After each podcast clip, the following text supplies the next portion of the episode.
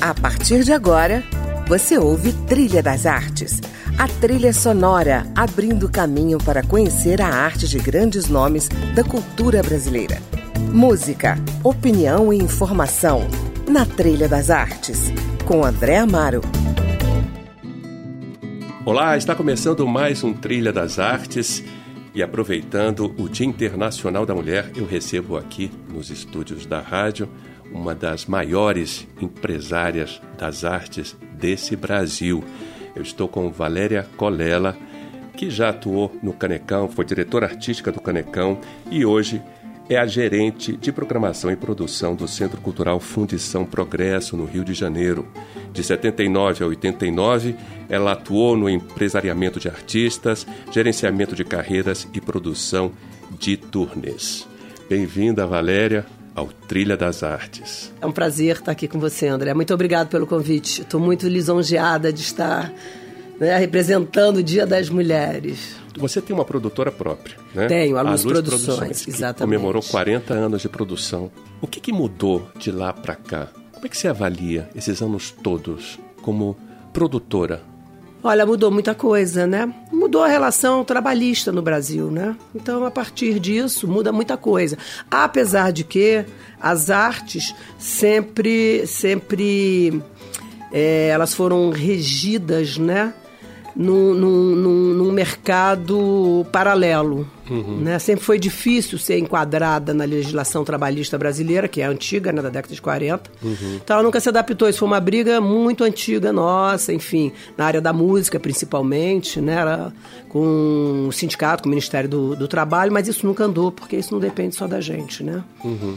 Então, mas mudou muita coisa, as relações mudaram. Eu, quando comecei, eu comecei empresariando artista né? O Moraes Moreira, a Marina Lima, o nosso saudoso Tunai uhum. e o Roupa Nova. Foram 10 anos fazendo isso.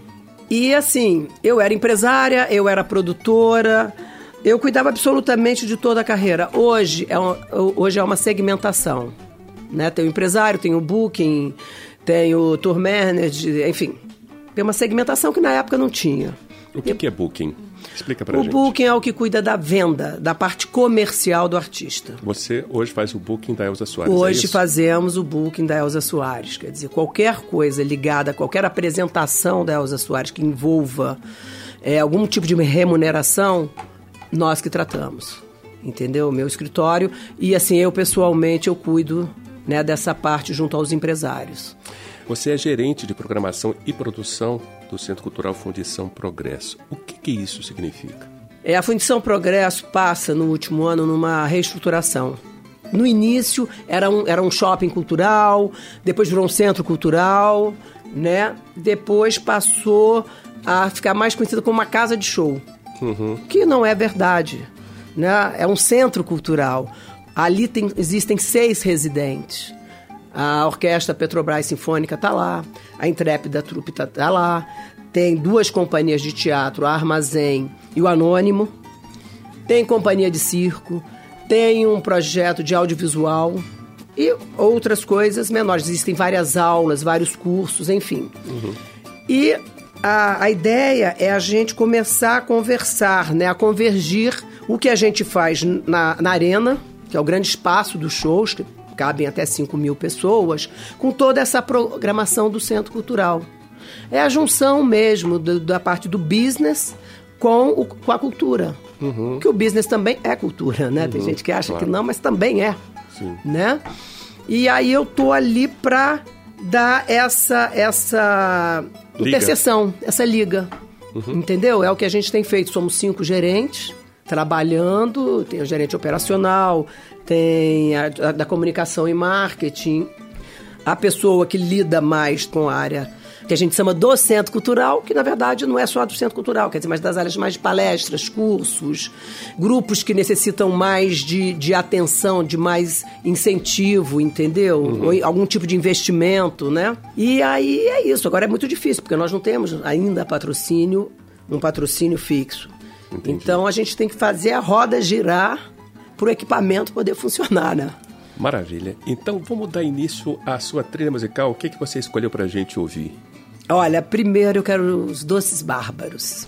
Atiraste uma pedra, né? Do Ataúfo Alves. Do Ataúfo Alves, que eu acho que é tão atual, né? Tem algum motivo para você escolher essa música? Ah, eu acho que uma parte do povo brasileiro atirou uma pedra aí na democracia, né? Tá muito sério. O momento é muito sério. Vamos lá, então. De Ataúfo Alves, Atiraste uma Pedra com os Doces Bárbaros. Atiraste uma pedra no peito de quem só te fez tanto bem. E quebraste um telhado, perdeste um abrigo, feriste um amigo. Conseguiste magoar quem das mágoas te livrou. Atiraste uma pedra com as mãos que essa boca tantas vezes beijou. Quebraste um telhado que nas noites de frio te servia de abrigo. Perdeste um amigo que os teus erros não viu e o teu pranto enxugou.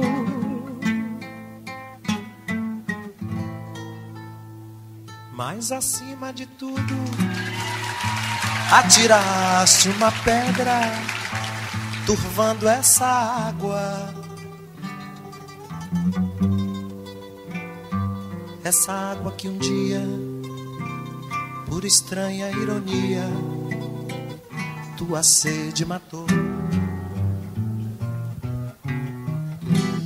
Atiraste uma pedra no peito de quem só te fez tanto bem. E quebraste o telhado, perdeste um abrigo, feriste um amigo. Conseguiste magoar quem das mágoas te livrou. Atiraste uma pedra com as mãos que essa boca tantas vezes beijou. Quebraste o telhado que nas noites de frio te servia de abrigo. Perdeste o amigo que os seus erros não viu teu pranto enxugou. Mas acima de tudo atiraste uma pedra, turvando essa água. Essa água que um dia, por estranha ironia, tua sede matou. Atiraste uma pedra no peito de quem só te fez tanto bem.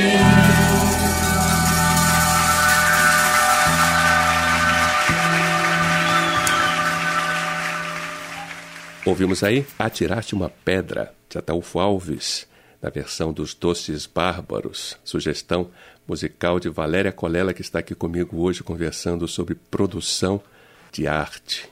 Valéria, você que tem experiência de agenciamento de artistas, todo artista, ou pelo menos os artistas né, do mundo musical, precisam de um agenciamento? Eu acho, eu acho importante, né, você você dividir, né? E você somar, porque não é só uma divisão, há uma soma, né? Eu acho que o, o artista ele tem que ter uma tranquilidade para ele poder criar, Uhum. para ele poder colocar né, o, o, o, o, trabalho dele. Uhum. Então eu acho fundamental, sabe, essa troca com, com o empresário. E quais são Mas- os requisitos que um agente deve ter? Ah, eu acho que qualquer pessoa que lida com arte, quer dizer, ele pode ser um agente, ele pode ser um empresário, ele pode ser um produtor, ele pode ser um booking. Primeira coisa que ele tem que ter é uma sensibilidade, né? Muito forte, né? Eu acho que se não tiver sensibilidade, você não consegue trabalhar com arte. Agora, ao mesmo tempo que você tem que ter essa sensibilidade, você tem que ter um pulso. Visão de mercado também? Visão de mercado, você tem que ter conhecimento. Né? Você tem que conhecer. Se você trabalha com música, você tem que conhecer sobre música. Claro. Você tem que conhecer sobre o mercado da música. Né? Você tem que conhecer as ferramentas novas, porque isso mudou toda a relação.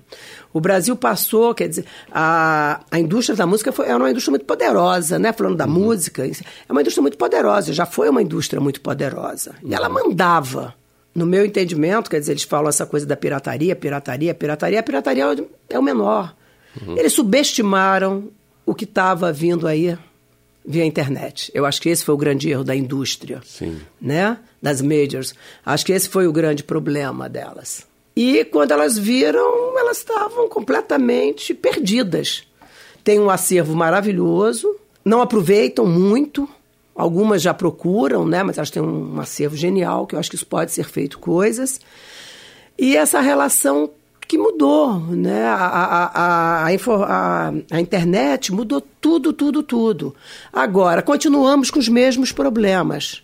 Eu acho que assim, a vitrine abriu. Né? Porque antes nós tínhamos as vitrines, isso no livro Cauda Longa, já de três décadas atrás, duas décadas atrás, já se, três décadas já se falava isso. É, a exibição, a vitrine aumentou né, os meios de produção baratearam. Ficou genial. Hoje em dia você grava um disco em casa, É verdade. né? Para o bem e para o mal, porque eu posso chegar e fazer um disco. Uhum.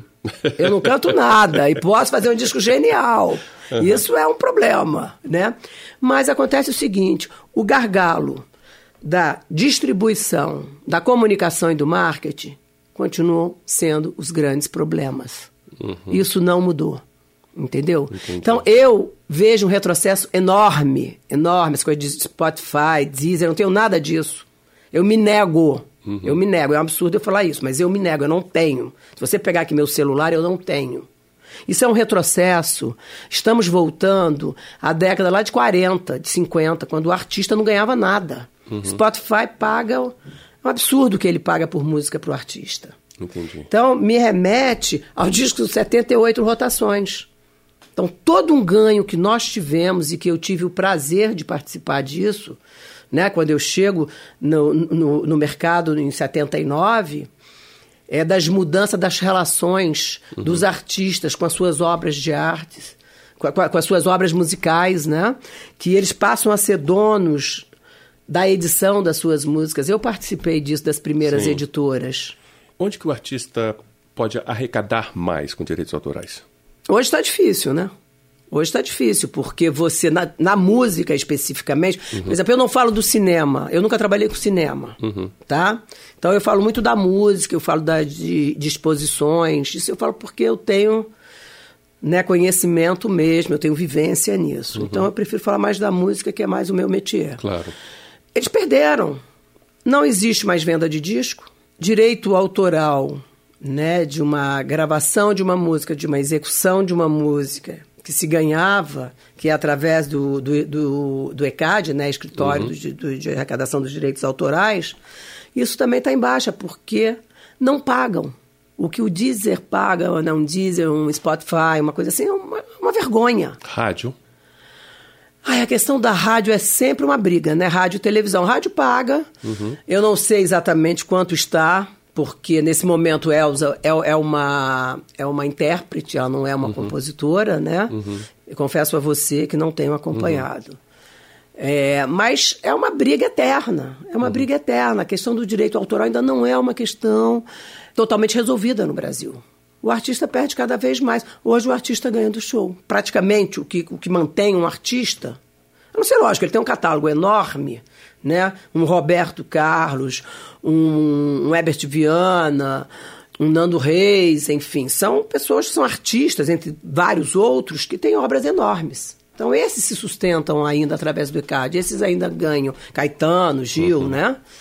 E recuperaram suas obras, botaram nas suas próprias editoras. Ah, sim. Vamos seguir a nossa trilha aqui? Vamos. O que, que vem agora?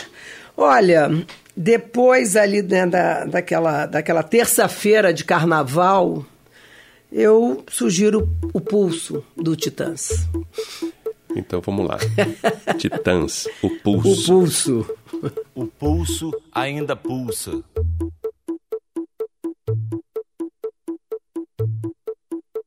O pulso ainda pulsa.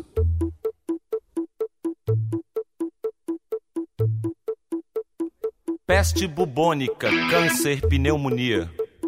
Raiva, rubéola, tuberculose, anemia. Rancor, cisticircose, cachumba, difteria.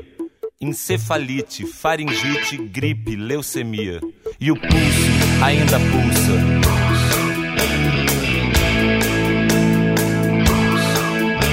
O pulso ainda pulsa.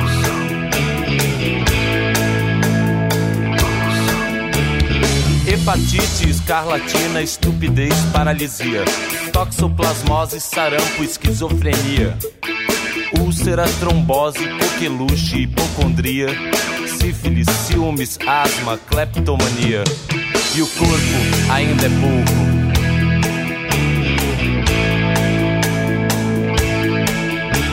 O corpo ainda é pouco.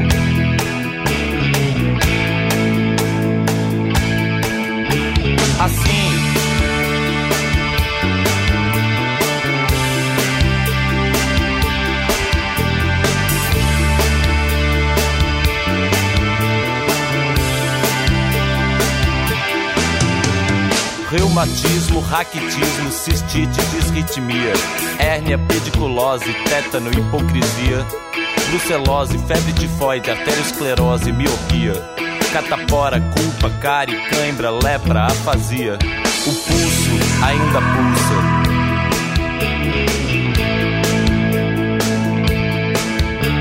O corpo ainda é pouco.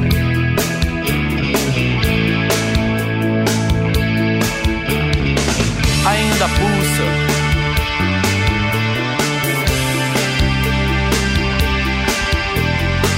Ainda é pouco.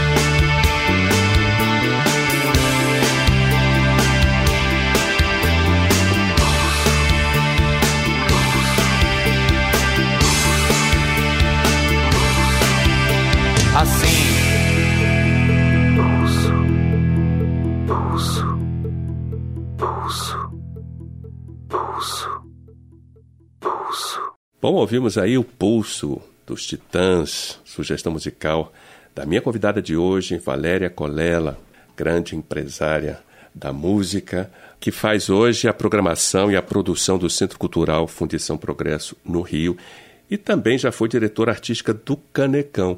Eu queria voltar um pouco ao passado e falar sobre isso. Valéria, como é que foi a sua passagem pelo Canecão e por que, afinal, ele, pum, desapareceu? É, eu brinco que assim, né? Eu, eu não tenho uma formação, eu não terminei a minha formação acadêmica. Eu comecei a fazer comunicação, quando eu cheguei no Rio em 79, e em 80, final de 80 para 81, já não dava mais para conciliar a universidade com a minha vida profissional, porque eu já estava empresariando Moraes. Né? E a gente viajava muito, enfim. Então eu sou uma pessoa que eu me formei na estrada, uhum. né? É, aí eu brinco que a minha formação foi ali a primeira década que eu trabalhei empresariando e produzindo artistas. Na segunda década, eu fiz uma pós-graduação, que foram a época dos projetos. Uhum. Né? Centro Cultural Banco do Brasil entra no mercado. Eu inaugurei três centros culturais do Brasil. Eu inaugurei o Rio, Belo Horizonte e Brasília. Né? Todo na parte musical. Fui eu que inaugurei a minha empresa, que fez projetos de inauguração uhum. para esses três centros. Enfim, fiz muitos projetos. Entrei no Anima Mundi né, como produtora executiva Sim. do Festival de Cinema de Animação Anima Mundi. Então eu brinco ali, eu fiz a minha pós-graduação, uhum. né, em gestão, em produção, em empresariamento. E daí, no final de 99, eu fui convidada para ir para uma casa na Penha, no Olimpo, que estava inaugurando. Quando foi em julho, ju- maio, junho, eu me afastei dois meses para fazer o Anima Mundi. Nesse interim, surgiu na cena uma outra pessoa, que era uma pessoa que eu não vou falar nomes, enfim, não interessa, mas uma pessoa que eu não respeitava. Eu disse, quando eu voltei, falei, olha, com essa pessoa eu não trabalho, eu não faço negócio com essa pessoa. Eles me olharam muito assustados, né, porque é uma pessoa de nome e tudo. Falei, mas eu não faço negócio com qualquer pessoa, e com essa eu não faço. Então eu fico até outubro, minha programação estava feita até outubro, né, o primeiro ano da casa. Falei, eu fico, mas depois eu vou me embora. E dessa época eu tenho ótimas lembranças. Jorge Aragão, por exemplo, foi onde o Jorge decola, é com a gente no Olimpo. O grupo Revelação decola com a gente também. Era um pagode de mesa que a gente tinha às quartas-feiras. Olha que legal. Não, maravilhoso. É. Lancei a Ana Carolina, primeiro show da Ana Carolina, agora eu acabei de fazer a Ana Carolina na fundição. Falei, Ana, você lembra do nosso primeiro show? Ela falou, eu lembro do primeiro, do segundo, do terceiro e esse é o quarto. Olha Enfim, que porque legal. depois Canecão também, né? Quando o Planet Ramp estava lançando um, um- um novo trabalho, não me lembro, foi o Planet Rapa. E aí o Jornal do Brasil ainda vivo, né, ainda quando as- né, o papel ainda representava alguma coisa. é é uma página, é, a Zona Sul se curva à Zona Norte. Aí o Mário Prioli, dono do Canecão, vira e fala assim, eu quero saber quem é essa pessoa. E aí ele me manda me chamar lá em setembro. Ele mandou me chamar lá para uma conversa, eu fui. E eu, eu- como eu já tinha também dado o aviso prévio, eu falei, olha, Mário, eu posso vir. Aí fechamos, deu ficar no Canecão segunda, terça e quarta. Fazendo eventos especiais e trabalhando com os artistas novos. E daí foi pro Canecão, né, dia 1 de novembro de 2000. Quando chegou em 2003, em abril de 2003, o Mário me chamou e disse, olha, eu quero que você assuma o Canecão como um todo. Eu falei, mas tem outra pessoa que faz? Ele falou, não tem mais. E eu fiquei muito assustada, que eu falei, opa, segunda, terça e quarta eu tô brincando, né? Tá sendo gostoso fazer. E eu tinha outras coisas, Sim, né? claro. Fazia, já vinha fazendo muitas exposições. Tinha o Anima Mundi, que é um festival que já estava como quinto do mundo, né? E eu dizia, ai meu Deus do céu, isso é uma responsabilidade, porque aí passava a lidar com os medalhões, né? Sim. Eu disse, ai meu Deus, não sei. Ai, mas enfim, acabei assumindo e fiquei no Canecão Quanto até tempo? 2010. Fiquei 10 anos. Ah, que legal. Em outubro, o Canecão foi fechado, né? Você me perguntou o que, que aconteceu. O que, que, que aconteceu? aconteceu? O Canecão, ele estava dentro de um terreno do governo Irregular. brasileiro. Que, num, num determinado momento, é, eles tinham que definir para onde iria na década de 60. Se seria, para onde iria. E o próprio Mário falou assim: eu acho que deveria ir para o UFRJ. Porque talvez fosse para Santa Casa, que a Santa Casa tinha um pedaço, enfim. Sim. Meio confuso ali a situação, na linha 60 para 70. E o Mário deu a maior força para ir para o UFRJ. E aí ele fez um contrato com a Associação dos Servidores Civis, que era quem controlava aquele terreno Ah, a parte do Canecão, né? E aí o Mário fez com eles um contrato de comodato, de locação, onde ele construiu o prédio, o Canecão, e ele construiu dentro da UFRJ um ou dois prédios de escolas dentro da UFRJ. E a relação foi muito bem. Aí a Associação Civil acabou, dos servidores civis acabou, ele fez com a UFRJ o contrato. Só que em algum momento entra um reitor e ele e o Mário se batem de frente. Entendeu? E eu acho que ali foi assim uma inabilidade e vaidade. Entendeu? O reitor queria, porque não queria o Mário, né? E a importância do Mário na música popular brasileira é indiscutível. O Mário morreu tem seis, sete meses. É uma pena que a gente não conseguiu fazer um livro com ele. Né? Eu já, desde que eu trabalhava lá, eu gostaria de ter feito esse livro.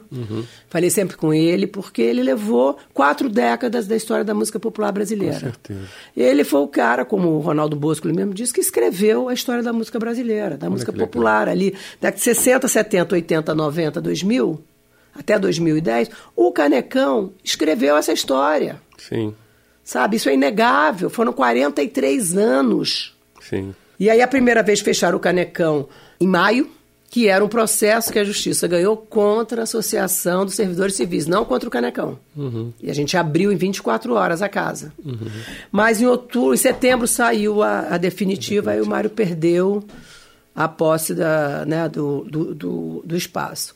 E não fizeram nada, quer dizer, é, é, é a cultura do país, né? Certo. É a cultura do país que vem há um tempo, né? Vamos desmontar tudo. acho Sucatear. que- Sucatear, Né? entendeu? Então, aproveitando a deixa, Muito. vamos de que agora? A nossa querida Elza Soares. Vamos, e não vamos sucumbir, minha gente. Que que vamos Ela, ouvir dela? Baiana System, Libertação? libertação. Né? Muita gente conhece como Eu Não Vou Sucumbir. Isso E aí. nós não vamos sucumbir, minha gente. Recado dado. Muito obrigado, Valéria, pela sua participação aqui. Muito obrigada. E sucesso e vida longa à Fundição Progresso e a outros projetos. E há outros projetos que já estão, já estou com outras ideias já para 2020, aí ideias, coisas boas também, Maravilha. da Luz Produções. Muito Obrigado. obrigado a você, sucesso também. Muito lá. obrigado pela atenção. Elza Soares. Eu não vou sucumbir.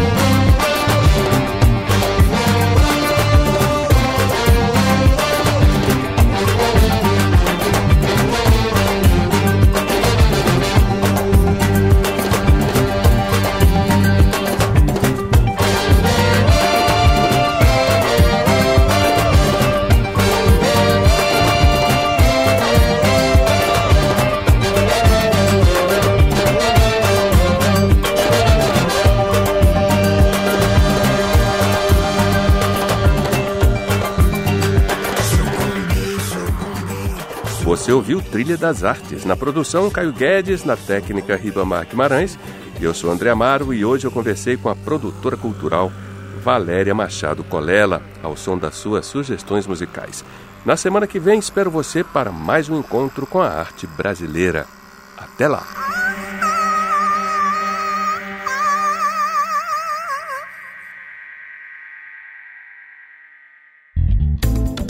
Você ouviu Trilha das Artes